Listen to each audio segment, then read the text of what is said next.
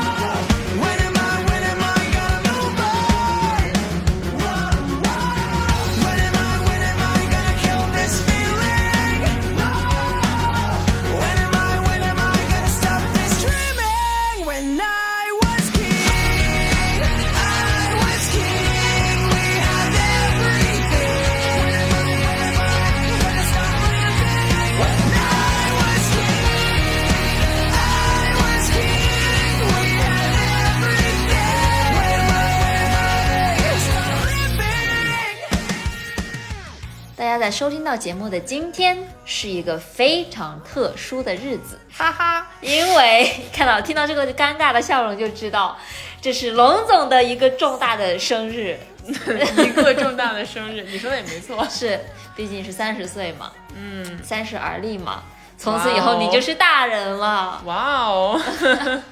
虽然去年在你的三十岁生日特辑里面的时候，信誓旦旦的说今年绝对不录，但是发生了什么呢？首先我们 就是很巧嘛，因为我们一般都是周五更新，然后呢，今年你的生日又是在周五，就感觉非常的 perfect，就是老天在告诉你，今天你的生日播客要更新哦。是，这是一个重要的原因。其次，一个重要的原因，我想大家已经听出来了，就是我们俩的精神现在不是很正常 的核心原因是我们以旅游来计算的话，其实是时隔十年左右。第二次又在一起出来玩了，对，而且不像当时，当时因为都好安排行程啊，然后地方离得也很近啊什么的。对，当时我们就一块儿从深圳去青海那边嘛。哎，对，走那个敦煌啊，呃，是的，丝绸之路那条线，的对。而且那时候还是学生嘛，总的来讲时间也比较好安排。就暑假就完了。哎，对对对。嗯但是现在我们大家也知道，美西园与东方巨龙是分隔太平洋的两地两端，两端，对，没错。是的，世界上最遥远的距离。哦，再加上有一系列的这种成人的原因吧。总之就是很难凑到一起去旅游。对，然后今年真的是非常巧，就属于说走就走的旅行，然后我们就马上安排上了。大家应该也会在什么小红书之类的看到一些我们的游记和这个照片什么的。没错，对，总而言之呢，是非常难得的，我们又聚在了一块儿，然后可以拿一台手机录播客，没错，这个真的我天爷啊！因为平时我们都是呃线上录制嘛。没错，没错。嗯现在就是线下，然后在一块儿。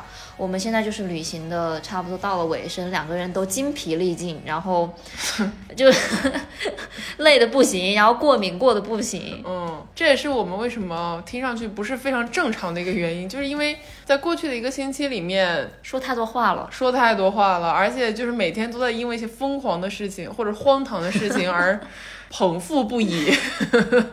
就笑到有点头痛，你知道吗？对，而且有时候真的是很无聊的事情，讲一些很烂的梗，而且就是会说一些那种不能播出的内容。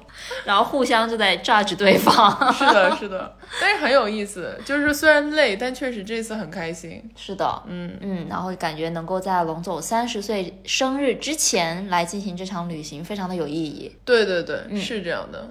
好的，那今天的节目呢，其实就是三十岁特辑啦。嗯，呃，我准备了一些问题，作为一个过来人，三十岁的过来人 好的。来问问你，呃，那我们是怎么样？就是从你提问开始，然后我们中间可以穿插一些话题。可以啊？好，那就是还是比较闲聊，嗯大家就可以有一个大概的很轻松愉快的氛围。虽然可能后续也许会涉及到一些严肃话题，我猜啊，因为我对，我觉得我的问题都已经很严肃。哦 OK，这样吗从一个轻松的开始吧。好好嗯，你什么时候觉得变老了？哇，就是也不是变老了，就是年龄大了。我们那个旅行的时候说过这个，因为有的时候，尤其是当我们 city walk，对吧？走了很多路之后，会有些时候很累，然后就会想要坐下来休息。当我们坐下来休息，然后又站起来那个瞬间，会不由自主的发出啊、这种声音。对你只有啊了一声才能站得起来。对，就是其实你说真的有没有这个声音，不影响我起立这个姿势，但是你就是情不自禁的，就是想哦一下。还有还有一个情景，啊，你说就是 吃完饭，比如说喝点茶呀，喝点酒啊，之后就我们抿完第一口，都会不由自主的啊一声。对，就很像那种日剧里面吐槽的日本上班族大叔，下班了之后去居酒屋里面，然后他们就是喝那个啤酒，一喝完，而且一喝一大口，你知道吗？就跟喝水一样，喝完了之后就啊，就那种感觉。嗯，你别说喝啤酒，我现在在那喝茶嘛，嗯，我喝完茶就是非常想要啊一声。对，如果大家在这个今天的节目过程中听到这种声音，就是袁总在喝茶，好吧？他刚又喝了一口。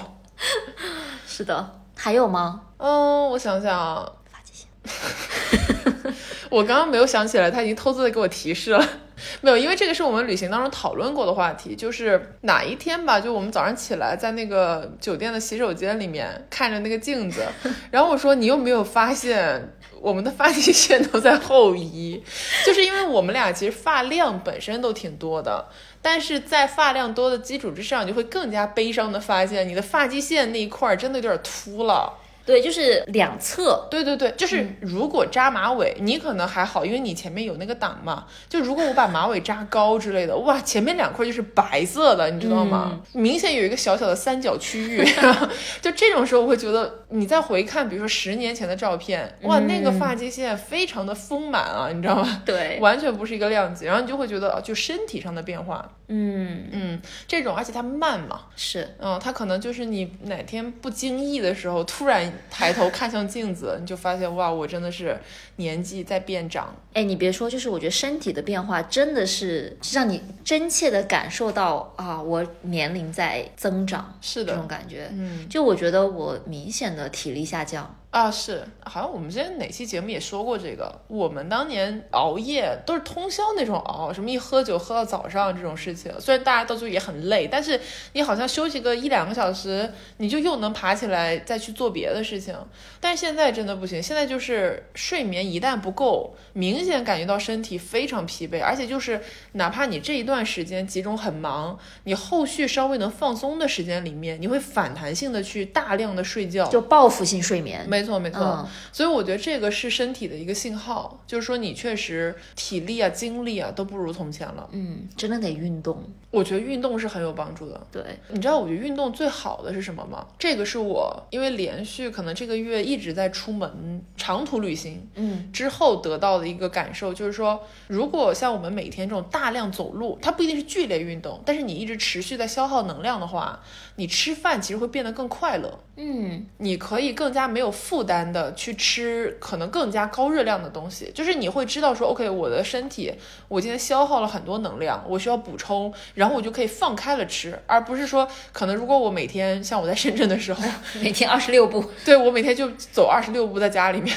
趋于静止我的生命。然后这个时候你其实饭量也会变小嘛，因为你吃不下这么多东西。然后很多时候你对美食的那个感受，跟你真的大量运动之后的那种感受也不一样。嗯啊，所以我觉得运动然后大吃，就不一定说是暴吃，但就是大家可以放开了吃，这个感受是很好的。嗯，那说了这么多身体上的这种信号吧，呃，你觉得精神上或者心灵上面有没有什么时刻让你觉得啊，我是快三十岁了？也不能说是快三十岁吧，大家听到这期节目的当天我就已经三十岁了啊。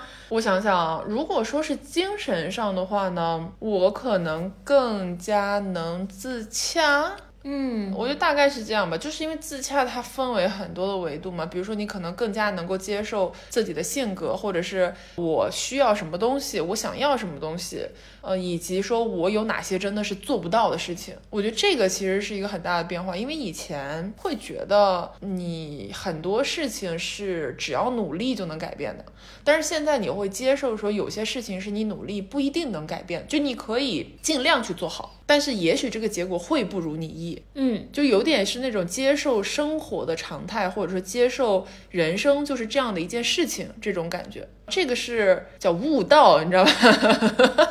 对不起，突然上升了一个很大的高度，但反正就是这种更加自洽的感觉，是我觉得成熟了。而且这个可能在三十岁的节点，虽然像我们去年那个节目讲到，它只是一个你人生中普通的日期、普通的一天，但是大家会赋予它很多的外部意义嘛。但是在这个外部意义这么大的这个时刻，认识到说，哦，我变得更自洽了，我觉得也是好事。那你觉得你对现在的生活满意吗？嗯，如果你是自洽的话，我觉得你突然用了口音，怎么说呢，就是满意吧，一定程度上，但是也想变得更好。就这个满意的意思，不是说我人生接下来七十年，我假定我能活一百岁啊，就现在医疗技术这么发达，我人生接下来七十年都会像今天一样去度过。不是这个意思，而是说我能够接受今天我自己的这个状态，那我可以在这个状态的基础之上去追求变得更好，或者说变得更优秀，或者是成为一个我自己认为更有价值的人。嗯，那我有一个问题，就是你觉得你的人生需要改变吗？这个问题可能比较大。需要吧？当然，首先我应该要开始运动。嗯，我觉得还是需要的，因为如果你觉得你人生不需要改变，你过的是个什么样的人生？那得多完美啊！不过你可以问的更细一点。嗯，我问出这个问题，其实是因为我觉得我的人生需要改变，嗯，就不是说什么要多运动这种，当然这个很重要了，而是一种更大的变化。哦，OK，我感觉我现在的人生到达了一个瓶颈口，哦我想要突破它，嗯嗯嗯，但是我很难找到这个突破的点。虽然我不知道这个突破点在哪里，是哪个方面需要改变，但是我很明确的能够感受得到，我需要一些变化，我需要做出一些能够让我现在的人生或者生活不一样的选择，选择。嗯，我理解你的意思了。嗯，就你有这种感受吗？我做播客有，可以从这开始讲吗？嗯因为咱们俩虽然一起做这个播客，但是其实线上的这个关系就决定了说，我们不可能是那种说啊每个星期都出来吃饭，然后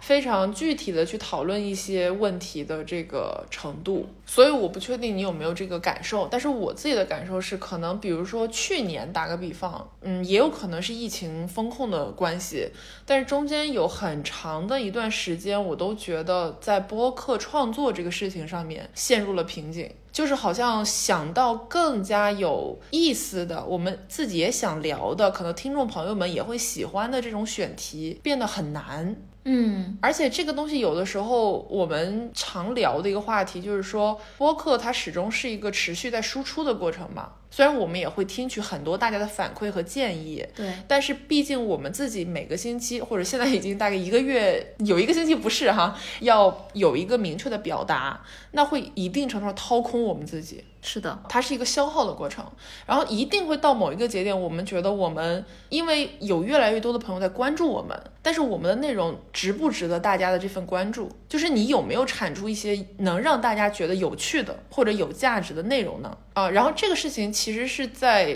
大概去年的某一大段时间给我带来很大压力，就是我会觉得哦，我自己在逐渐的变得贫乏。然后我有这个想要往上做的更好的动力和欲望，但是我可能没有办法一下子就是通过某一件事情做到。就比如说我突然报个班儿啊，就是播客 什么速成班之类的，然后我马上就脱胎换骨了，就没有这种途径。然后我就明确感觉到了瓶颈，所以为什么说到播客这个事情呢？其实核心的点就是在于说我非常能理解你分享的这个感受，嗯但是经过了这个很明确的瓶颈期之后，我现在应该是稍微好一些了。对这个事情，呃，我的一个感觉是，瓶颈期不是一个能够靠一件事情突破的阶段。它没有解决方案。你刚刚不是讲说想要通过做某一件事情，或者是做出一些不同的选择来改变自己的人生吗？嗯，但是我觉得这个事情其实不存在的，因为它是通过就是一个一个积累的结果，就它没有一个 turning point，没有一个大的转折点，它是一个小事堆积的过程，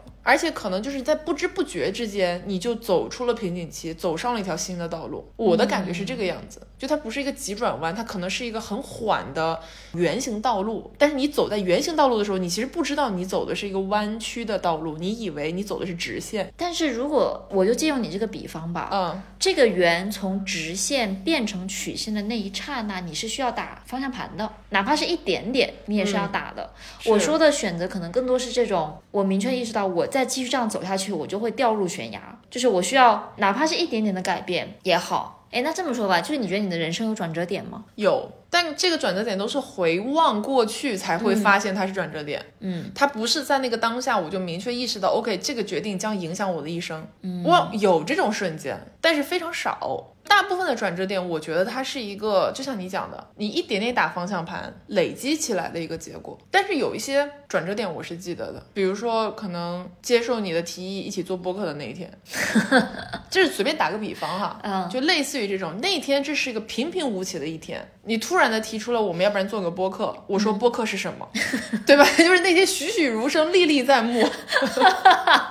哎，我们不是逛了很多美术馆吗？这次，然嗯后嗯很多好的美术馆，它会有一个时间轴，是就会说在某一年发生了一件什么大事，影响了这个人的创作等等的。等到你以后有名了，哇哦我就会在那个二零二零年五月份 出现。是你那不会在那个时候出现，你会在二零零八年就出现。救命！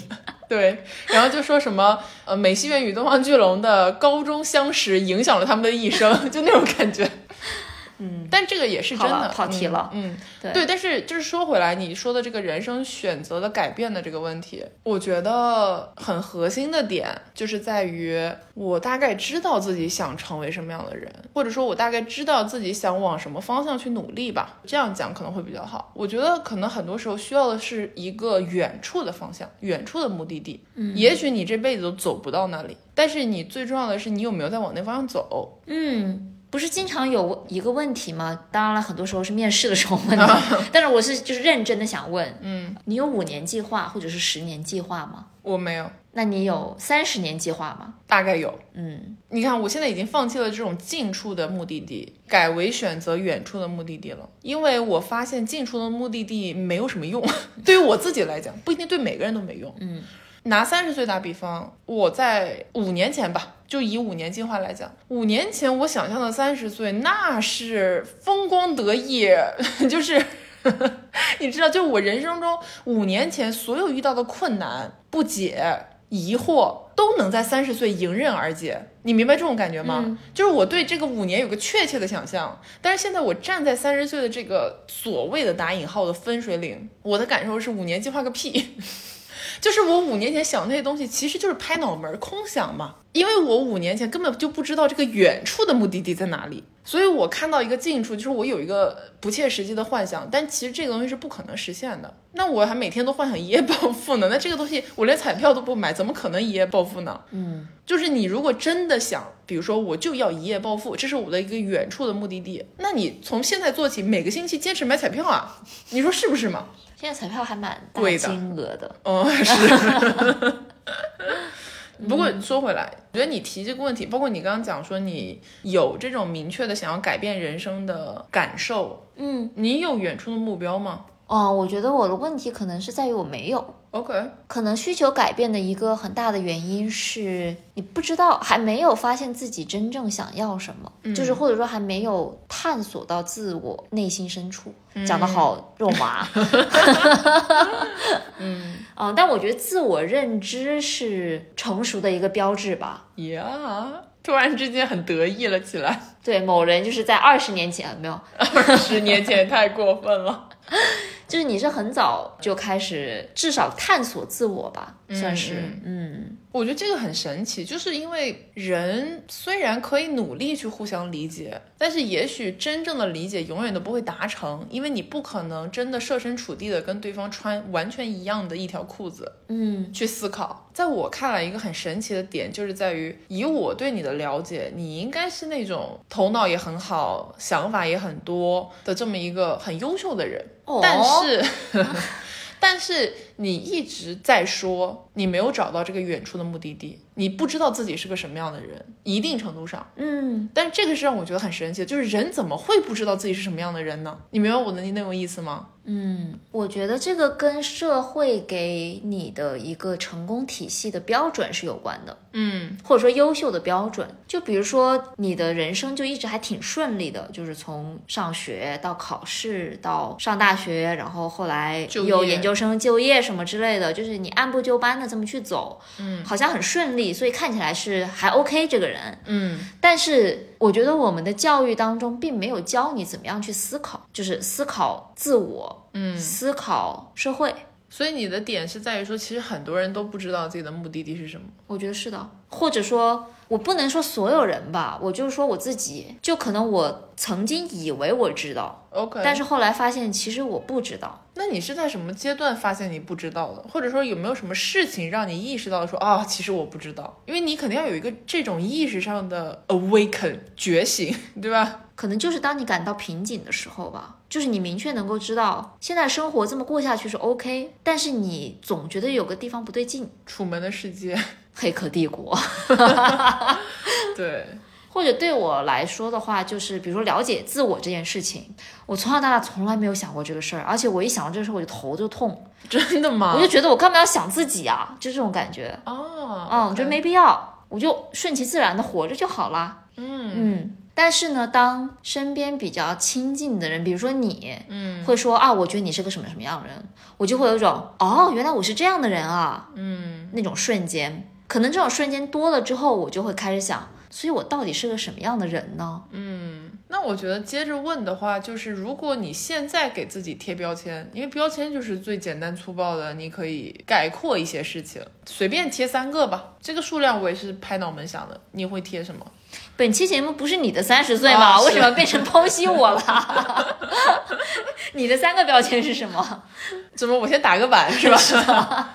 我的三个标签啊，你要说我是什么样的人，我是一个很有自知之明的人。嗯，OK，接受。然后我是一个希望自己能够去理解他人的人，或者说这样也可以说，就是我对人是很好奇的。嗯嗯，我跟其他人交往，很多时候是非常希望能够知道对方他有什么动机，他有什么的目的。呃，这个不是贬义啊，就是一个纯粹的人类的行为模式这样子。他是什么性格？他为什么会有这样的性格？就是我喜欢这些东西，然后我也很想了解这些东西。但是一定程度上，我觉得我对这方面的兴趣，也许是反哺我自己的自知之明。我是为了更加了解自己，才去了解他人。嗯我偶尔会有这种感觉。嗯嗯，OK，这是第二个标签。第三个标签的话，我觉得我应该是一个欲望很强烈的人。嗯，对于我喜欢的事情，对于我喜欢的东西，对于我喜欢的猫，就是我会有很明确的热情所在。在我热情所在之外的地方，我可能是一个完全没有动力、完全没有干劲的人，就是我只能把一切献给我的一些野心和欲望，嗯，就大概这种感觉吧。我觉得认知挺清晰的。对，所以你看，反向 call back 了我的自知之明。好，OK，你看我打扮打完了，那我就是一个不太有自知之明的人，然后抄答案，现在有哈人，没有啦。我是一个沮丧的艺术家，嗯，interesting，或者说有挫败感的艺术家。嗯这艺术家可以打引号，因为我觉得我不是，但我想成为一个这样的人你想成为的是艺术家的部分，不是挫败的部分吧？啊！对对对对对，挫败是现存的，对，好伤感哦。但是。就有朋友说嘛，每个艺术家都是挫败的，所以这你是挫败的艺术家这件事情，就让你成为一个艺术家。嗯，嗯，这有点语言游戏了。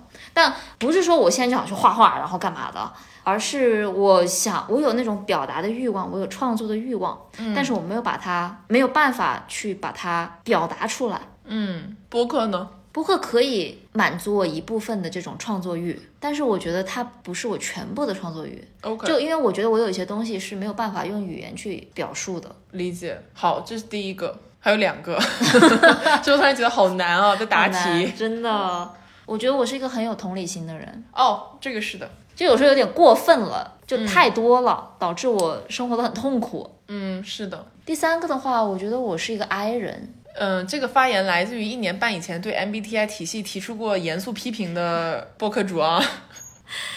就我可以去跟别人社交，也可以表现得非常的嗯活跃，但是对我来说这是一个消耗的过程，而不是充电的过程。OK，就我耗电耗完了之后，我就需要回家自己一个人待着充电。可以理解。我觉得你的认知其实也挺准确的，就也没有说那种突然出现了不切实际的描述，怎么的？我是一个帝王之后。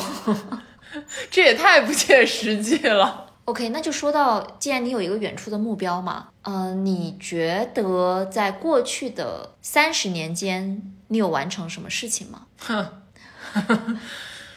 我之前就在想，如果三十岁要聊什么，后面想了半天，得出的结论是三十岁，我的人生三十岁是一事无成的三十岁，真的吗？真的就是我没有完成什么非常大的目标。就事情呢？就比如说你把你的你自己给剖析完了，这是，但是这个东西对我来讲，它也不是一个很大的目标吧。它可能我剖析了自己，但我并没有成就任何事情。嗯你觉得什么是成就？名留青史。当然，如果你名留青史，你还谈什么？你现在就可以躺平了，因为你已经要名留青史了。但这个是开玩笑的。为什么说是一事无成？我觉得是回到你刚刚说的那个社会观念这个问题啊。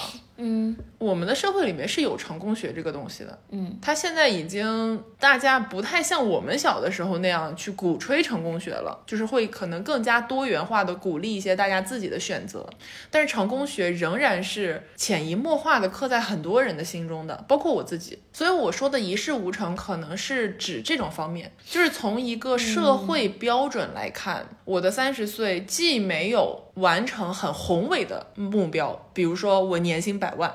比如说我实现财富自由，比如说我可以什么成为那种家里亲戚向别人炫耀说哇这个姑娘她可成功了，哦你明白吧？就是哇她什么各种条件都超级就成无敌好，为别人家的孩子。没错，就这些所谓的宏伟的目标，我都没有实现。然后呢，说更近一点的，我也没有按照社会可能相对比较主流的这种观念走入家庭，啊、拥有亲密关系，生下一个孩子。不是说这个是我想要的，而是这个仍然是一个比较主流的认知嘛。所以我既没有成为一个别人家的孩子，也没有成为一个有非常稳定生活的人。打引号的稳定啊，这个稳定就是说你在这个大流大部队当中。所以这样一看，其实你是一个脱轨的人，我是一个脱轨的人，嗯，我是一个可能跟别人走在一起的时候会觉得有点孤独的人，因为我走的是自己的这条路，他可能就是哪里都去不了，因为你跟别人没有在同一个人生道路上面。嗯嗯，这就举一个很简单的比方。首先，再次声明，不是说我想要孩子、想要家庭这些，因为这个确实我不想要的东西。但是你一定会有一些瞬间，是你发现周围几乎所有朋友都结婚了，都开始生孩子了。嗯，然后那个瞬间，你会觉得很为他们开心的同时，你会在想，OK，那现在是一个开始，十年之后呢？就大家的重心会逐渐的转向一个比较统一的方向。那我呢？你会有这种想法，对吧？嗯我会有这种想法，至少因为我老是喜欢用你，这也是我的一个问题，就我的表达上的问题，就这个东西。但是我自己心里很清楚的知道，这个确实不是我想要的。但是我想要的东西就好像没有范本，我没有办法有什么可以依赖仰仗的这种前辈的道路，很少。所以我可能就必须要自己去摸索这些事情，但这个摸索的过程是很折磨人的。嗯嗯，那么在这样的一个情况之下呢，我的三十岁其实可以说是一事无成的三十岁，因为也许我觉得我实现了一些事情，我达到了一些我自己认为有价值的目标，但是在一天结束的时候，当别人问你你做了什么事情之后，你会发现，嗯，我我会发现我没有什么能说的。那假设抛开这些社会的规则之后，你觉得你完成了什么事情吗？就对你自己而言非常重要的事情，可以很简单啊，比如说你养了猫，然后你现在是不用去坐班儿，嗯，就这种，这种也算吧，就是好勉强听着好勉强。不是，是这样的，就是我觉得，比如说像呃，我养了猫，或者我选择自由职业这种事情，它是一个我选择的生活方式嘛。但这个方生活方式它没有成就什么东西，就它让我自己快乐了。那这就是一个成就啊，你看嘛，这就是个人标准体系里面的成就嘛，让自己很重要啊。OK，让自己快乐真的是一件了不起的成就吗？是，嗯，你展开说说呢？我觉得不是所有人都快乐的，就生活在一个自己满意的一个状态，或者说自洽吧。嗯，不是所有人都能自洽的，能做到自洽就已经很不容易了。谢谢你的鼓励和支持。是对你说的对，就是人还是应该看好的方向。这里有半杯水，那它有半杯水呢，对吧？嗯，从另外一个角度来讲，就是讲完了消极的一事无成的三十岁，讲一下积极的话，应该就是去年的三十岁特辑吧，讲到了就是说对年龄这个事情没有恐惧感，就是我们其实希望自己能长得更大，长得更大，更加的长大，更加成长，更加成熟。我们希望甚至期盼着，比如说三十五岁、四十岁，甚至是六十岁、七十岁的这种人生，这个是一个很了不起的事情，因为消除了对年龄的恐惧，就是拥抱更大的可能性。因为你知道你今后还有无限发展的可能。来展开讲讲。嗯，就比如说我刚刚说到，我也许选择了一个不那么常规的人生道路，但是不常规就意味着走的人很少。探索虽然折磨人，但探索本身是一个有趣的过程，或者探索本身是一个磨砺的过程。随着探索的过程，我知道有一些事情是我能做到的，比如说做播客。播客我觉得很好打比方，你会发现哦，原来我通过这一件事情能跟这么多朋友产生联系，我能拥有这么多的共鸣也好，反对意见也好，但是我能跟这么多人去交流。这种机会，我觉得能够拥有是非常难得的。那么，也许我们可以在这个基础之上，去走向一个更大的世界，就是我能够听到更多人的声音，能够看到更多人不同的生活。这个带来的感受就是说，因为不确定，所以有可能性嘛。嗯，确定的人生也许是平稳的，但是确定的人生也意味着你早早的就大概会知道你将会经历什么。为什么有这么多的影视剧作品都在写这个主人公因为反抗一个既定的人生道路而做出了可能某一个特别的决定，接着这个决定就产生了一系列蝴蝶效应般的反应，改变了很多人的人生的这种故事，就是所谓的有反抗精神。嗯，对吧？然后我觉得拥有这个东西其实是宝贵的。我知道能够拥有它，是我应该感恩的一件事情，真的。挺好的。嗯，所以说，回到这个年龄上，没有焦虑感嘛？我现在三十岁，我非常想知道三十五岁自己是什么样。那不是说我要去什么穿越未来，看向一个既定的结果，而是你想要去经历和感受这个过程。我想知道我能走什么样的路。嗯嗯，怎么样？有没有被激励到一点点？没有吧？感觉很勉强啊。没有啊，就是因为这种体验都是很个人的嘛。但我是有，就是我很为你开心了，啊，就是由衷的开我心。懂。嗯，哦，这个也是就蛮好的。我们成熟的体现，嗯就是能由衷的为他人的选择而开心，不管对方的选择是不是你理解或者认同的。呃，我很认同你啊，嗯，我很理，不是说你不认同我，就是比较能共情别人吧，嗯那种感觉。OK，那既然你要这个探索人生，对吧？嗯，感觉接下来的问题很不妙啊。没有，没有，就是可能是有一个有点大的问题了，就是你未尽之志是什么？这问题是不是有点太大了？什么叫未尽之你的梦想是什么？白话一点。我的梦想应该还是像我们之前说过的，我始终都想成为一个对别人有影响力的人，这是我人生的宏图伟业 那种感觉。那么在这样的一个过程当中呢，我的未尽之志就是它还不足够，它还不够成熟，这条路我还可以走得更远，嗯这种感觉吧。嗯嗯，就是它比起说我有一个另外一个方向的目标没办法实现，更多的是在这个目标的达成过程中，我的程度还很稚嫩，我还很青涩影响力还比较小。啊。是，这就是白话的解释，你说的对。我觉得啊，我突然觉得我们录这一期播客很有价值的原因在于，你过五年或者是十年之类的再回来听这一期节目，我相信你会被自己就是这个时刻的自己的宏图伟志，你的这个激情所打动到。啊，我跟你讲，我刚刚听你讲前半段、前半段、前半段话的时候，我以为你要说过五年你肯定会嘲笑现在的自己如此幼稚。也 有可能啊，是的，有可能。嗯，但是你不就是这么走过来的吗？是的，不断的嘲笑过去的自己。哦，这个说到一个很好的点，就是我们那天在哪个地方的时候聊到讲说，因为是这样，我们这次不是来了荷兰和比利时嘛，然后这两个地方都是有很多 vintage，就是买手店、二手店这样的一个地方，然后我们俩就花了一些时间去逛街，对，然后逛的时候。就是看到对方的时尚品味跟自己很不一样嘛，然后当时我就问袁总，我说：“这个你现在的时尚品味是你人生中最好的时尚品味吗？”哦，然后我就说，当然是啦。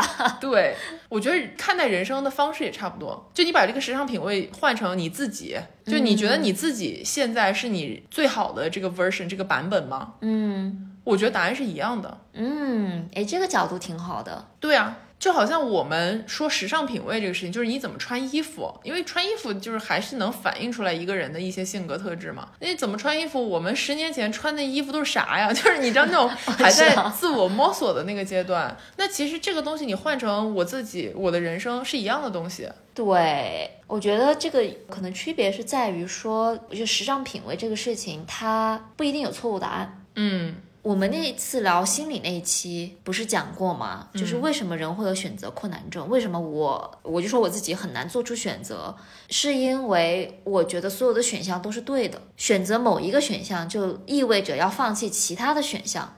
但是我觉得穿衣服不太一样，比如我有这么几件衣服摆在我的面前，有这几个选择，我可以很明确的知道，我就是想要这个，我觉得那个就是错误答案，就是那个就是我绝对不会穿，嗯，对，就很明确。你现在为什么指着我身上的衣服？不 是啦。哦，这个大家看不到啊，就是我们 在一家古着店，我觉得是买的最好的一件衣服，就龙总买的最好的一件衣服，是一件像蓝色的火烈鸟一样的 外套，孔雀开屏啊这，是毛茸茸的，然后特别的蓝，嗯，特别的华丽。特别的华丽。就是属于，如果你在街上见到有一个人穿着这个外套从你旁边走过去，你百分之百会回头看他，因为这个外套实在是太，就是连我这种人都会觉得他有点儿太过分了。但是因为现在很冷，所以我穿这个外套嗯，录是制。嗯。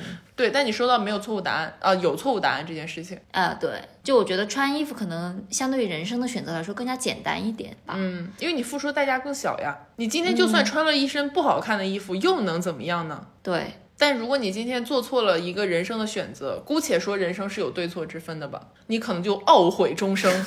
是的。哎，说到悔恨这件事情，那你的人生有后悔过吗？有啊，哦，这这样啊？你是不是以为我会说没有？对，嗯，有，我经常做一些会让自己后悔的事情。是那种悔恨的吗？还是就是对小悔？哦，对不起，截断你的话语。嗯，嗯，是那种悔恨的，就是什么类型呢？就是属于如果我带着现在的人生体验和回忆，就是记忆，重新让我过一遍这个人生，我肯定会做出不一样选择的那种悔恨。但是这个同时，我非常清楚，如果我没有现在的记忆，我还是原来那个模式成长的我，百分之百还会做出同样的选择。啊，对啊，所以这就是为什么我虽然悔恨，但是我接受这个悔恨，我不会说我不悔恨，因为我是想改变的。嗯，但是我接受事情发生了就是发生了。我如果没有那些让我悔恨的事件，也不会是现在这个样子。自洽，这就是自洽。自洽，我也想说，嗯，对，OK，所以听上去你是个没有悔恨的人啊，呃，是，的确没有。这个也很厉害。我觉得人怎么可能没有悔恨呢？就是那种感觉，你一定在撒那我。真的，我觉得我跟你刚才说的有点像，就是我可能有一些过去的时刻，我想要改变它。就有时候我也会想说啊，如果那个时候我不这么做，而是选择另外一条道路的话，会不会好一些？就是我会想。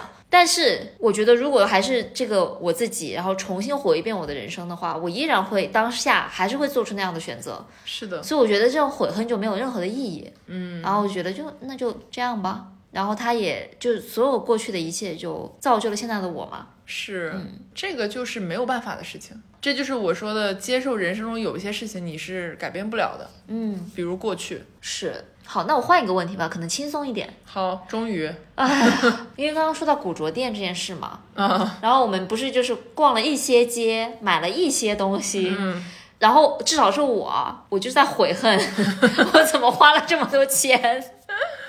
嗯，这是真心的。所以你觉得你的金钱观有随着年龄改变吗？有吧？我应该在过去的某一个某一些时间点，还蛮受消费主义蒙蔽的。但这个不光是消费主义的问题，这个跟我的这个排解压力的方法也有关系。以前压力大的时候就想买东西，嗯，而且不想买贵的，就想买便宜的，买一堆。但这个其实更糟糕。打个比方，我买十件一百块的东西，和我我买一件一千块的东西，也许那个一千块的东西是我可以用的时间更长，或者说出现频率更多的东西。那时间一百块的东西，很多都是买回来它就就在那了，它就没有任何的用处，你知道吗？但这两种选项都比买十件一千块的东西好。哦，那是那是是，所以有一段时间会很喜欢买东西，而且我觉得可能很多朋友都有这种体验，是买的那个过程最重要。你收到东西之后，下单的那一瞬间最快乐。最快乐，下单那一个瞬间，收到包裹的那个瞬间就是顶峰。嗯，结果这些东西其实用不上，要不然就放在什么储藏间里面，要不然就是塞进衣柜里，永远不见天日。我有一些很多年前买的衣服，就是一次都没有穿过的那种。嗯，这种呢，就是它是一个解压的过程。就我知道，比如说这段时间压力大，然后就想买，嗯、所以金钱观其实是有点不太健康的，就是你不太能够非常理性的去面对你自己的压力和情绪问题。嗯，呃，现在的话，金钱观我觉得就是在觉得真的值得的地方花钱。然后之恋之前有火烈鸟的衣服，你觉得值得吗？不，这是过去的我上头了。这就是你知道古着店这种，它只有一件，你就是不买，而且当时有人也在挑选它，然后我当时一时冲动。嘿，我觉得你可以插一下，因为那间古着店呢，它是就很火，嗯，很多人，很多人，嗯而且它是那种按照重量来算钱的，对对对，很便宜，很便。宜。然后呢，就是我们刚进去的时候，我就看到了一件短外套，我觉得很可爱，毛茸茸的。然后我想说，嗯，回头再过来看一看吧，就是先逛一逛其他的。结果等我回头的时候，它就已经被一个老奶奶拿走了，就当着我的面。对，那个老奶奶可潮了。是的，就是你能想象一下那种战场的那种感觉。然后当时我们看到这件火烈鸟外套挂在墙上的时候，龙总飞跑过去，然后说：“这件这件就是你在古着店你永远都买不到第二件的衣服。是的呀，因为这衣服真太怪了。”我觉得是很好看的。是好看，但是就是我 真的能穿它出去多少次呢？明年万圣节的时候，嗯，是假扮一只火烈鸟。对，对不起，跑题了。是，但是就这个意思，就是说，你看，你一直想着那个短外套，因为你没有得到。是，就是因为你没买到，所以你就老觉得啊，有一个东西我没得到，然后它就一直在你的心里、脑子里。但如果你当时真的买了，可能现在就是你后悔的产品之一，你知道吗？就这个意思。就好像我买了这个火烈鸟，我买的时候可爽了，但买完之后呢，现在冷静下来就觉得，怎么说呢？也行，但是就它也不会是一个利用率很高的单品，就只能这样评价它吧。对，而且那个老奶奶很有意思的一点，哦，对，是因为她拿了那个短外套之后，当时是我在试别的衣服，我就把我当天穿的我自己的外套放在了我的旁边的一个篮子里，守护着这个篮子。那个老奶奶大概两番三次，三番两次的想要把我的外套拿走，就是有一种这个是古着店卖的衣服吧，然后我们就跟她说不是不是，她还是在继续努力，你知道那对，因。为哦语言不通嘛。对，因为这边是大家不说英语。对，但 anyway，这是一些小插曲、小趣事。不过从我们俩刚刚的这个欢乐程度来讲，基本上我们整趟旅程每天都是这样，就是为了一些非常小的鸡毛蒜皮的生活上的事情就开始爆笑。哦，说回金钱观，对，嗯，那你现在的金钱观是什么样的呢？就实用主义吗？哎，其实我觉得刚刚那个例子能反映我的金钱观，就是我在那家古着店试了很多衣服，很多都心动了，但是最终我只买了这一件买不到的衣服。你明白这种感觉吗？就是我有这个消费的冲动，这个东西我觉得就哪怕我们说一万次消费主义陷阱，你的这个冲动还是刻在你 DNA 里面，因为我们就是这样长大的。嗯，被消费主义驱动着，被淘宝这种 万恶的资本主义影响着，对吧？所以在这样的一个情况下，我知道我有这个冲动，我一定程度上要去消解它，而且这个可能真的光靠压抑是很难做到的。我有在努力的减少自己这种冲动消费的次数，而且其实效果很显著。嗯我不怎么买不需要的东西了。嗯，但是如果真的看到了有一天，就是这个冲动它浮现在我心头的时候，我会用尽可能少的金钱去解决这个问题。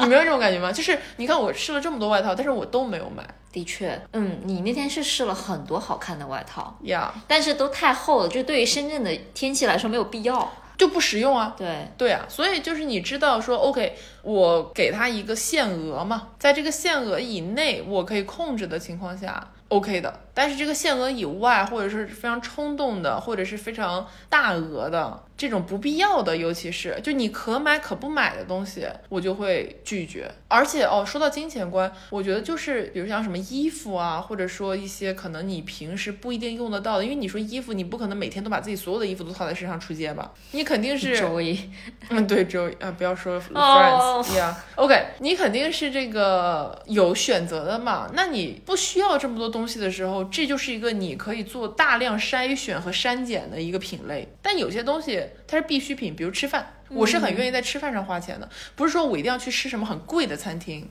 而是说，比如今天我跟朋友一起出来吃饭，我们俩有很多想吃的，我就会说，那我们在大概能吃完的情况下，可能会有点撑，但是我们可以多点一点。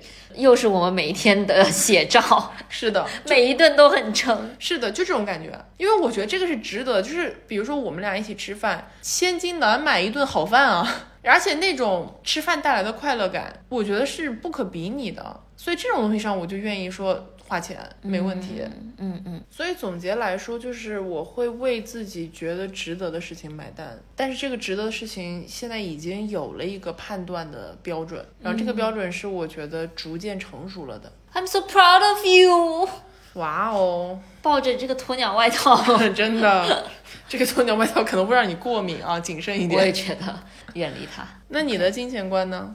你说就是改变吗？或者就是现在啥样的？有没有改变吗？嗯，有改变。嗯就是其实我有点像跟你反过来，嗯，因为我以前特别的抠，是我看到“抠”那个字的嘴型已经出现了。也不是抠，就是以前感觉学生时代或者是刚上班的时候就没钱嘛，就总觉得要省，而且是省到，就比如说我可能会在吃饭这件事情上省，就总之一些感觉不是很必要的地方。然后现在是就是有点舍得在生活品质上面花钱了，嗯，比如说吃饭，是，比如说家居产品，然后买衣服、包包这些，其实也会就是选择说宁愿买一个贵的好一点、质量好，然后可以用的时间比较长的，而不是买一些快消费的东西。嗯，哎，说到这个，我也有可以接着问的，嗯，就是你觉得自己是一个物欲强的人吗？是吧？就是我会比较追求那种特别的东西，哦，它不一定是名牌，就我对名牌没有任何的这个物欲，我更多的是对于比如说一件非常可爱的小台灯，嗯，或者是好看的地毯，而且是那种要么是手做的，要么就是那种设计师款、独立款那种感觉的东西，我会很有欲望。就我觉得过了这村就没这店了，就是你对鸵鸟外套这种感觉吧，嗯。但是我现在已经好很多，就是比如说我不会再买地毯了，你我们家已经放不下了。你是买了多少地毯？就去年有一次，就淘宝淘了很多。哦，OK，对，所以就是这样算物欲强吗？算吧。我觉得不好讲哎，因为我可能大家对物欲强的这个定义会不太一样。你说你追求这种比较独特的，甚至可能是无独一无二的这种东西，嗯这个算物欲吗？我不是非常确定。嗯，我觉得这是你的一种追求方向，但它不一定代表你很有物欲。我理解的物欲可能是那种，就是说我一定要买特别贵的东西，就是特别好的那种东西，然后它的好是通过它的价钱体现出来的。嗯，OK，那这样说话，那我不是，就是我对我买的东西还是要有自己的判断，就不是说别人说好我就去买。哦，对，这个也是。虽然你可能又要说怎么变成你的三十岁特辑了，但是你是一个反正别人说什么你都得自己判断的那种人，固执。啊，嗯这是固执啊，嗯，那我就是固执的人。就是会比较相信自己的看法。对，嗯，对我就是一个很有质疑精神的人。哦，这个是的，就是哪怕别人是一个超级权威的声音，很主流的观点，是你很亲近的人说出来的，你也会持有一定的怀疑和保留态度，直到你自己决定了你要怎么去看待这个问题。或者甚至是我对自己的想法都是有质疑态度的，嗯，这就是我有时候纠结矛盾的点。就我可能一方面是这么想的，但是我马上就会内心出来另外一个声音去反驳他。嗯，就我的内心剧场非常的丰富。恶魔低语，对，是的，嗯。那你有物欲吗？物欲嘛，大家都有吧，但是我不属于物欲很强的那种人，我就没有买过什么贵的东西。就是包括像我讲的，之前买很多便宜的东西，基本上都是那个过程，嗯消费的过程，而不是对于这个物品本身的欲望。而且有一个我不知道这个算不算物欲啊，就是我对吃贵的饭这个事情毫无追求，我可以为大家一起相聚的时光买单。比如说我们在一起，然后很开心，然后我们可以吃一个很贵的东西，这个可以。但是我自己去吃嘛，我就觉得好没劲啊。就是我为什么要花这么多钱吃这么一个东西？这个东西可能很好吃，但是它跟我吃的十几块钱一碗的什么兰州拉面、桂林米粉比，它也未必有那么好吃。你明白这种感觉吗？啊、就我可以过非常朴素的生活，就不需要什么特别多的物质消费，基本上来讲、也能活得很开心。但是我不知道这样说对不对，就是比如说这趟旅途当中，你还是花了很多钱是吧？是，哎，这种就是属于我觉得在我的分类范畴里面，就为大家相聚的时光买单的那个范畴。而且说句实在话，旅行是这样，因为每年能进行的这种比较长途的旅行次数是非常非常有限的，尤其是经历了过去的几年，你就是非常珍惜这些经历。你出来的时候就会想着说，我都已经出来了，那我在这段时间里面肯定是让自己怎么开心怎么来吧。所以在旅行过程当中，我是很愿意说去，比如说我们吃一些好吃的呀，或者是去一些更多的地方啊等等。因为你只要出行都是要产生消费的嘛。来都来了，对我们俩这一趟老是在说中国人中国魂，就是来来都都来了 了，就是你来都来了，你飞这么老远，你说是不是？我们俩都飞这么老远，然后你跑到一个异国他乡，你体验感受，那你对吧？你花这么多钱过来省钱吗？就就觉得你一生能来这是多少次呢？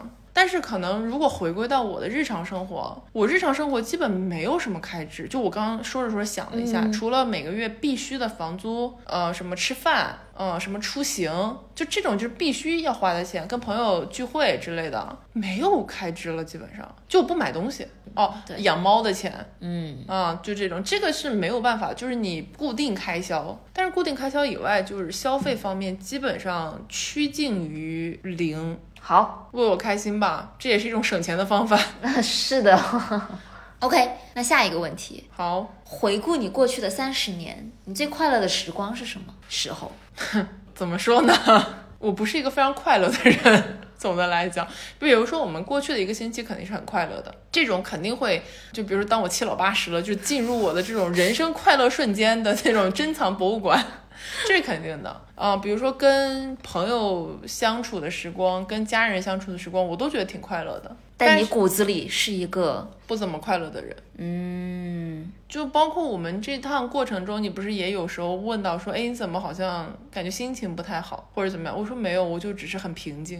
因为平静的时候就是一潭死水嘛，我的状态就是宕机，嗯关机了现在，但就是很平静，没有什么感情，既没有输入也没有输出的这么一个状态。呃，这个就是我人生，呃，不说人生吧，这个太大了，就是我日常生活中大部分时候的状态，没有什么感觉。那如果假设让你就是百分比这样估算一下，你的生活当中，比如说平静的时光占多少，然后特别快乐、特别难过和特别愤怒的时候，大概这样划分一下呢？嗯，可能平静的时光占到八成以上吧。嗯，就没什么感觉。呃，而且哪怕是比如说发生了一些事件，比如说啊，养猫人士的共鸣来了。这种什么，你刚收好了一个东西，结果被猫一脚给踹飞了，或者说什么你的水杯装满了水，但是猫给你洒在了书上，就这种时候，那个瞬间你就超级生气。但是生气完了之后，就想着说，那这有什么可计较的呢？这不就是养猫人的日常吗？这就是大家都会经历的事情，马上就趋于平静，情绪很短暂。简单来讲，这就是为什么平静的时光占压倒性的比例的，就是好像那个情感接收的开关只能开一瞬间。接下来就是漫长的无机制，就没有东西，是空的。所以大部分的时候，百分之八十吧，我觉得是这种所谓的平静，因为这个肯定不是真正的平静，因为真正的平静应该是很宁静祥和的那种感觉，你懂吧？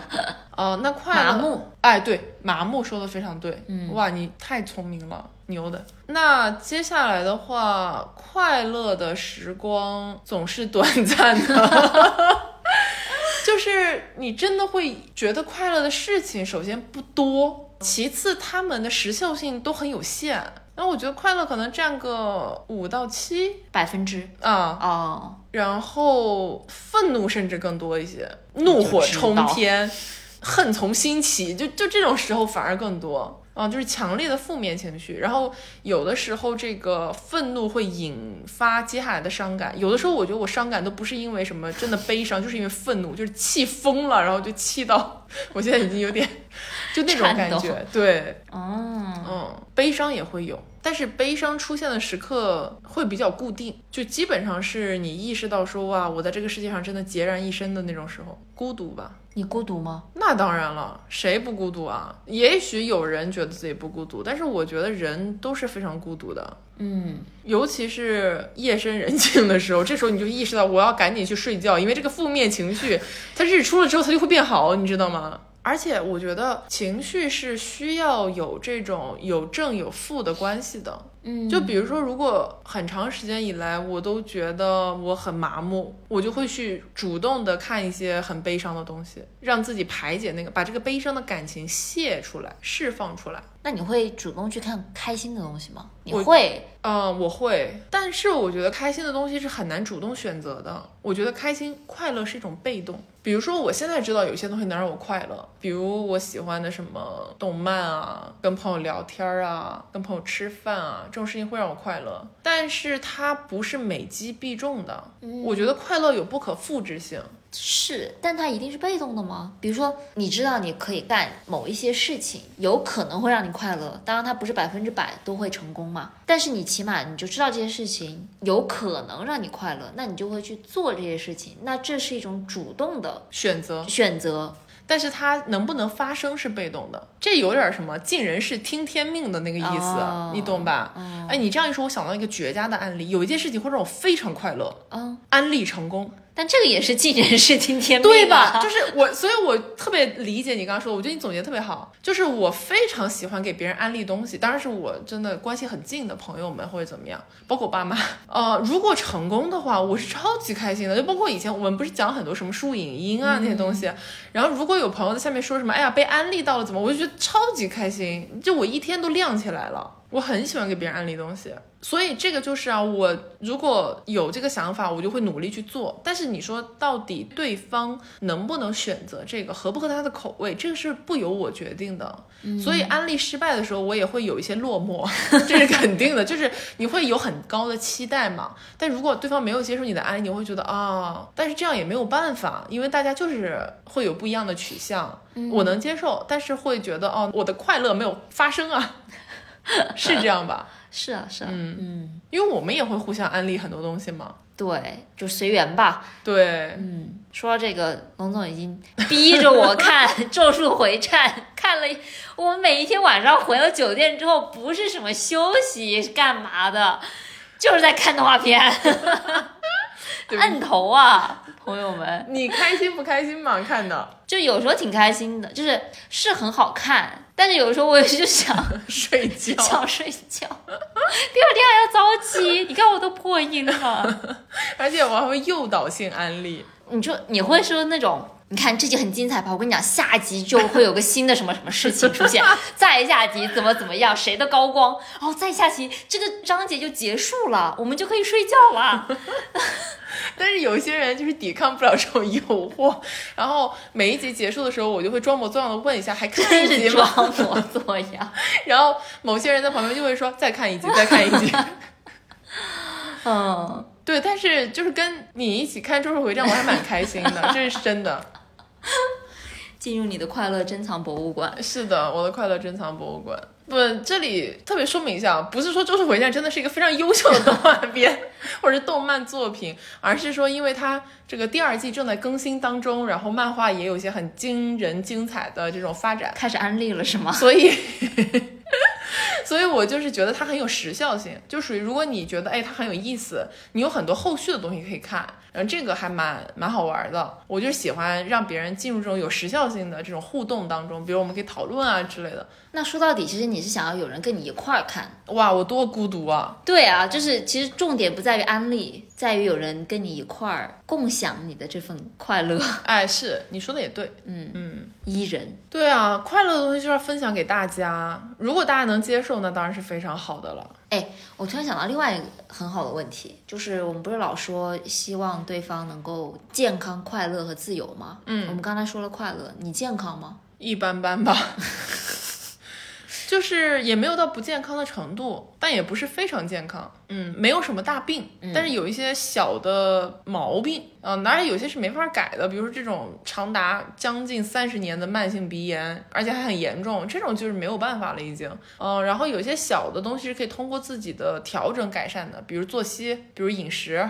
比如适当的一些非静止活动，对吧？诸如此类的，嗯，所以就是一个普通的当代人的健康指数水准吧，好，那你自由吗？一般般吧。嗯，你说非常自由吗？也没有。你说不自由吗？也没有。中间某一个模棱两可的地带，有一定的主观能动性，可以去做自主选择，但是也有些选择是做不了的，这么一个情况。因为我觉得自由需要很多东西支撑，自由不是一个口号，也不是一个想走就走的旅行。自由是一个很大的话题，而且它需要你自己有能力做到一些特定的事情，你才能够也许获得自己想要的自由。嗯，你追求什么样的自由呢？在不违反法律条规的情况下，不受他人干扰的去做一些也许不一定非常正确的选择吧，比如说这种非主流的人生，比如说跟你来欧洲，嗯这种其实都是自由的一个部分。嗯但它都需要很强的一些其他因素的支撑。首先，我们谈过无数次的，你需要有经济自主独立的能力。说的非常实在的话，没有自己靠自己生活下去的本钱的话，其实是很寸步难行的。因为做选择的时候，你要考虑的因素太多了。大家为什么都这么想要经济独立？就是因为经济独立了之后，你才能够把主观能动性和这个自主选择权握在自己手里嘛。不管是在什么样的人生选择，或者是一段什么样的关系当中，都是这样嘛。你可以不依附于他人去生活。这样说来好悲哀啊！就为什么我们的自由要建立在金钱的基础上？你懂吗？因为现在是一个资本主义社会，就很悲哀嘛。就是在获得心灵的自由之前，你得获得经济的自由。这件事情本身就是我们老这么说，的确也是这样。但是你不觉得这很有问题吗？嗯，就是说这个是一个现实情况，不代表它是一个正确的情况。对，对啊，但是说到底，这种它就是有太多的大的外部环境因素，就是说我们为什么需要经济自由，才能去实现一些可能个人价值上的自由这件事情。那我有时候也觉得这种经济自由有点像是一个伪伪命题，因为多少钱算是自由呢？多少钱算是经济自由呢？看你想过什么样的人生喽。我觉得这个真的因人而异，因为对于每个人来讲，经济自由的价值、金钱价值肯定是不一样的。我认识一个人，他想过的人生，他是真的差不多原话这样告诉我，就是他想过他随便走进一个大牌店，想买什么就可以随便买什么的那种自由的人生。那如果要做到这一点，他的经济自由是一个超级无敌高的成本，嗯因为大部分人都是不可能做得到的。嗯，但对他来讲，这是他的快乐来源，他的人生价值是体现在这个事情上面的。但是也有些人，就比如说我们以前，尤其是学生时代，不是有很多朋友是那种穷游嘛，就是说我现在还是学生，我还在读书，我没有这种独立的经济能力，但是我想出去旅游，我想去更多的地方去玩儿，去看看。那我就是在尽可能节省的情况下出去玩儿。那这个尽可能节省，只要达到一个相对不那么大的金额，我就可以成型了。那这种自由相对来讲，它经济自由，或者说它能够实现它想要的东西的这个成本就会小很多嘛。但是你需要的这个成本是会是会变的。是，就说你可能学生时代的确就觉得啊，我出去我穷游，我住青旅什么的就可以了。就这种穷游的方式，需要的金钱，所谓的这种经济自由是比较低的。但是等你可能达到了那种经济自由之后，你又会想要更好的生活、更好的品质、更好的旅游的这种酒店啊，然后可以吃好吃的呀、等等这些，对吧？那那个时刻，你其实原本的经济自由的那个标准标准就变高了。嗯，就很多人，我感觉就是这种，就是他的标准在不断变高的一个过程。就是没有终极的经济自由，只有在每一个阶段都向往下一个阶段的经济自由。对，赚多少钱才算够呢？简单来说，是啊，所以就是说到底还是看你的这个终极目标、远处的目标是啥。我觉得最终可能所有问题对我来讲啊，都回到了这个原点。就是如果你真的我就是想过那种我想买什么就买什么的生活，你需要很多钱，这个钱一定是我反正想象不来的这种钱。嗯，那你就需要拼命的工作，拼命的赚钱。也许你永远都到达不了真正实现的那一天，就像你讲的，因为他不可能说我累积财富到六十岁，然后突然一下子走进一家店，就把整个店买光，这个很难发生吗？大概率是他现在在他能够消费的情况下去消费他范围内的这个东西嘛。那可能他这个钱就被消耗掉了，消耗掉之后，他就要从头开始再次攒钱，它也是一个循环。但是对于他来讲，他至少有一个更加明确的数值在那里，这是他奋斗的目标。那名牌的价格也会变贵啊，是，还有买房一样嘛，通。货膨胀啊什么的，就真的感觉所谓追求经济独立啊，这就是为什么我觉得它有点像伪命题的原因。但是我觉得这里还有另外一个部分，就这个问题的另外一个部分，就是我觉得自由，我们说到自由的时候，很多时候假定的就是它是一个无限度的自由，但是自由本身真的是无限度的吗？因为真的世界上存在那一种彻底的自由吗？我认为在现在的社会当中是不存在的。嗯，所谓的经济自由，只不过就是一个小的限制范围内的阶段性的自由而已。嗯，我同意。好激情澎湃啊！所以我觉得自由本身就不说经济自由啊，就自由本身是一个伪命伪命题，因为大家就好像想到三十岁一样，我到了三十岁，我所向披靡，什么事情都能解决，没有任何问题能难倒我。和我一旦拥有了自由，这个世界尽在掌握，我想干什么就干什么，两种都是不存在的情况，都是伪命题。完美的 callback 有没有？好，嗯，聊了这么多，还是回归年龄这个问题吧。嗯，你对未来的生活，不是说事业啊、什么志向啊这些，而是生活，有过想象吗？有啊，嗯而且经过了这次旅行之后，有个超级无敌具象的想象。嗯你还记得那天我们去根特，嗯比利时的一个比较大的城市，然后也是一个比较古老的城市。但是我们说的大，其实不是说它的面积有多大，而是说它这个城市比较重要。嗯、这个城市我们都很喜欢嘛，它的市中心那一块保留了很多当年中世纪的那种风貌。我们到根特，反正走到市中心的时候已经非常的饥饿，所以我们就选了一家听说很好吃的餐厅。感谢 XHS。啊，你们这些缩写党 真的是的推荐，对。然后我们进去的时候就已经三点半了，而且我们还打算吃的是中餐。那个中午饭，啊，对，中午饭是的。那个餐厅其实很小，对，我们坐到点完菜等着的时候才发现，四周一圈儿除了我们两个是游客，特别明显的那种。其他全部都是一看就是当地人的老爷爷老奶奶。下午的时候过来一个人，大部分都是一个人，点一杯酒或者点一杯咖啡，吃一点甜品，而且甚至还有那种两个人坐邻桌，都是一个人来的，明显之前不认识，很熟络的就聊起来了。对，嗯，而且还有什么吃着吃着来了新的一桌人，哎，老朋友，哎，你怎么也来吃饭了？就那种感觉。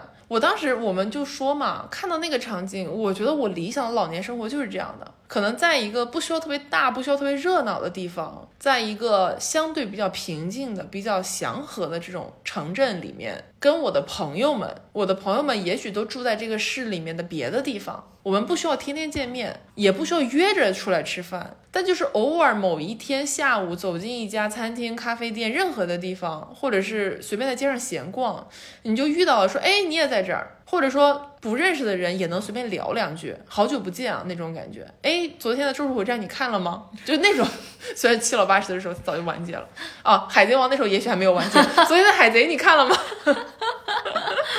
你知道，就这种感觉，就是非常的平静。这个平静不是我们之前说的麻木，而是真正的那种老年生活的怡然自得。而且我们俩吃着吃着，哦，那 by the way，当时整个餐厅只有我们俩在吃饭，非常厚实的饭，你知道吧？就是主菜。炖菜什么的，对，其他人都在就是一边喝咖啡边吃甜品。我们旁边桌坐的老奶奶人特别好，呃，因为那个座位和座位之间离得特别特别近，就没有什么距离感那样子。你就是能感觉到他非常慈祥的一直在看我们吃这么多东西，就而且我们点了一次又一次，因为大家，就是一轮又一轮，很好然后旁边的老奶奶就又换了一个又一个，呃这种，是的嗯，就还很有意思。而且当时我们在那儿吃的时候，还进来了那种在一起一看就是很多年的那种老爷爷老奶奶，两个人非常甜蜜，就是感情真的好非常恩爱，就是他们一进来就坐下来之后就握着彼此的手，嗯，然后深情的望着对方。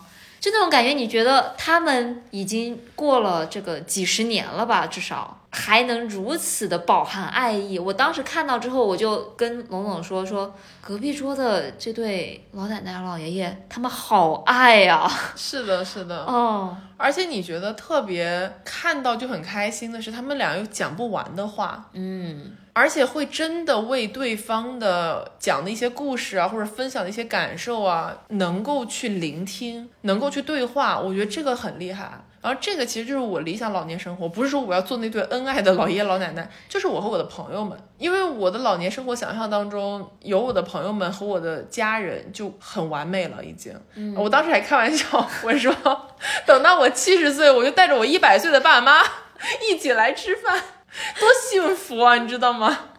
嗯，这就是我理想的老年生活。挺好的。然后那个时候不知道你会不会住在我的隔壁，我们可以隔着阳台相望。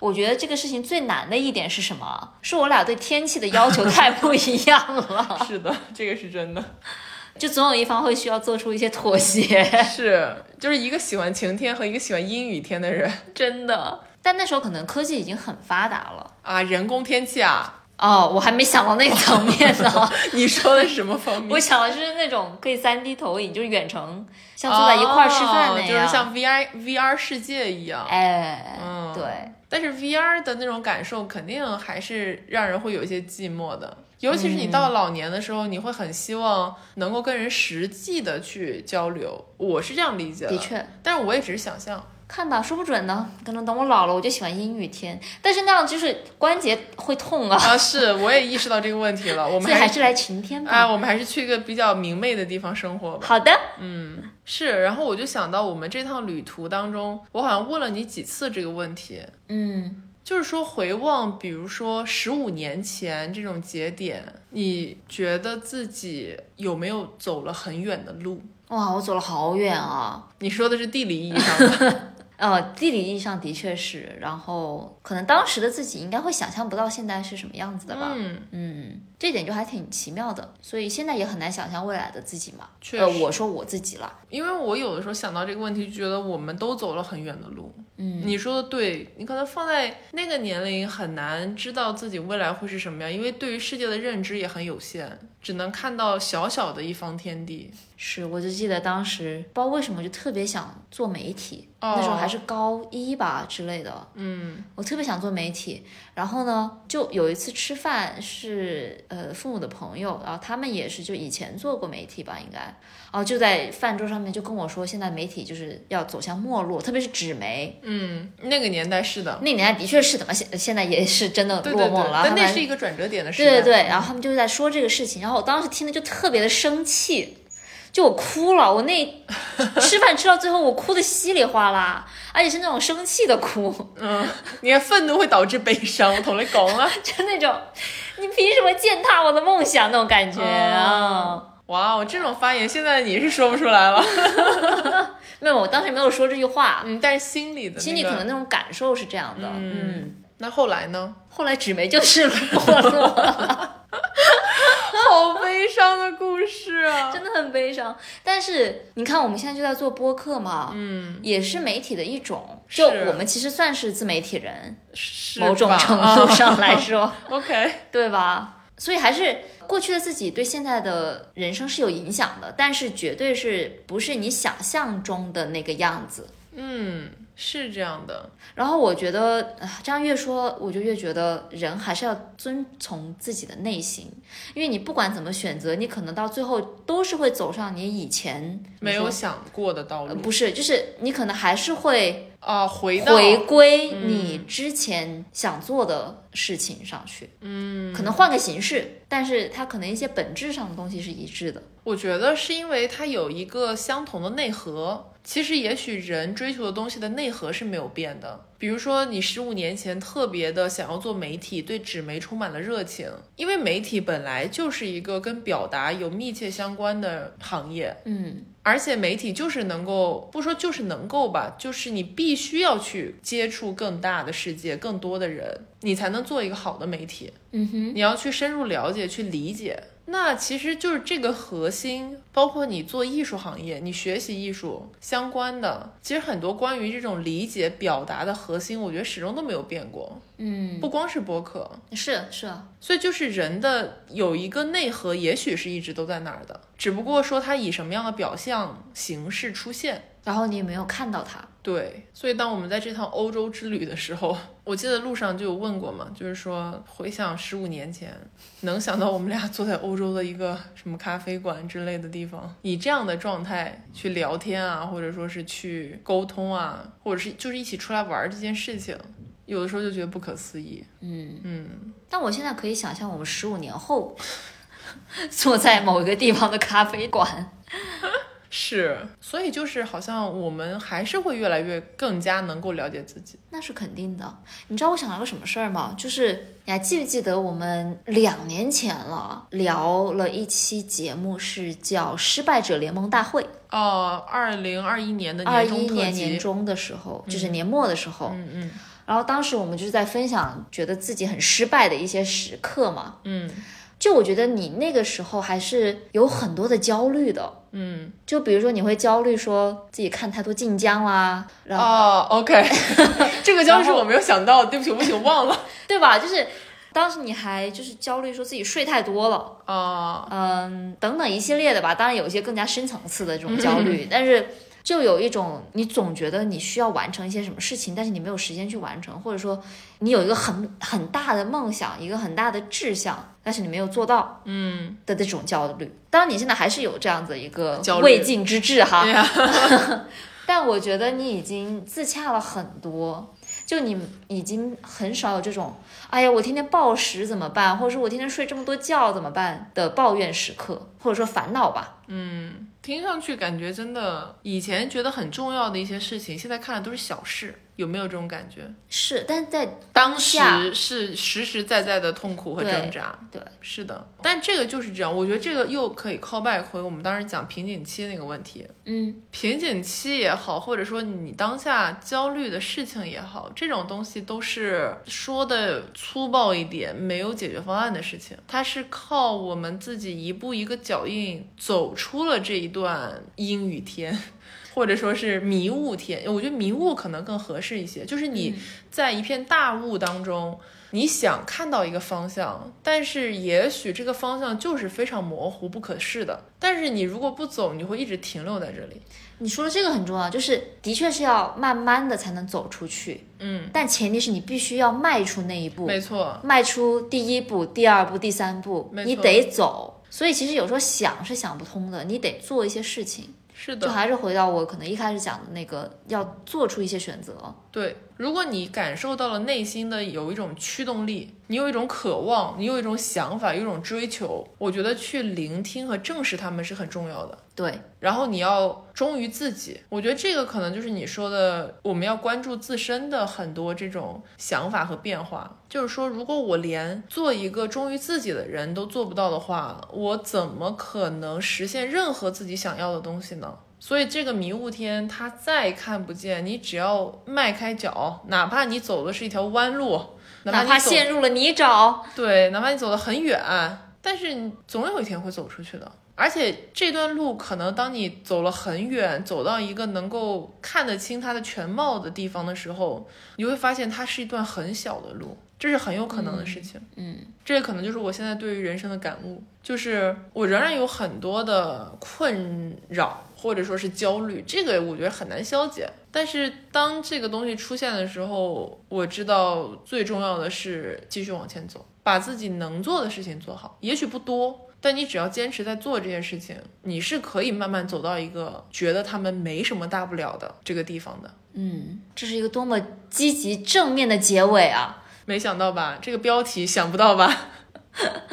没有了，你还是个很积极正面的人的。我是啊，因为我就活这一次啊。我作为我来到这个世界上，我就只有这一百年的生命。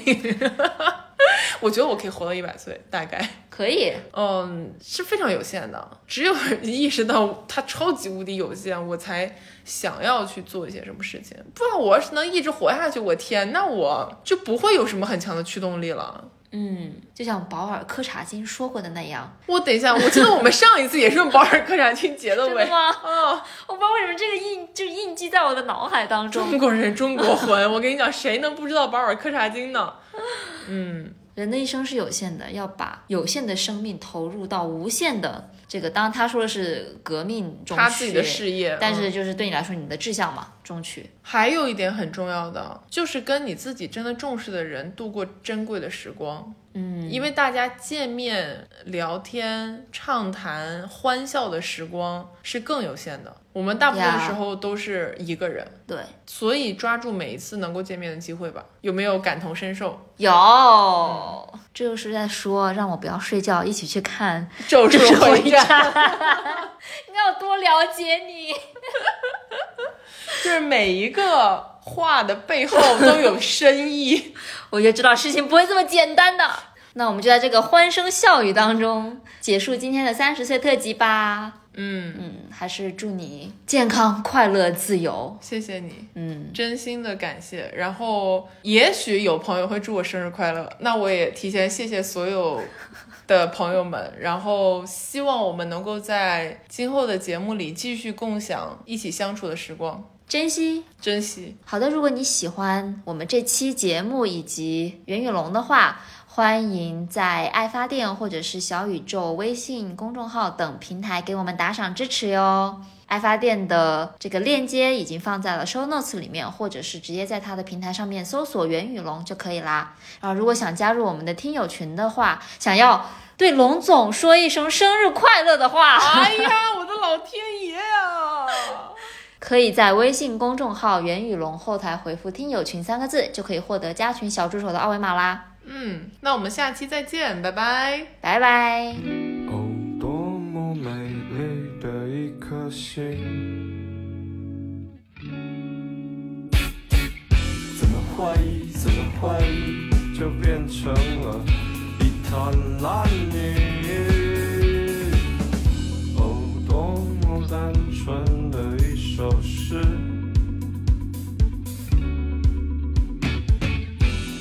boy.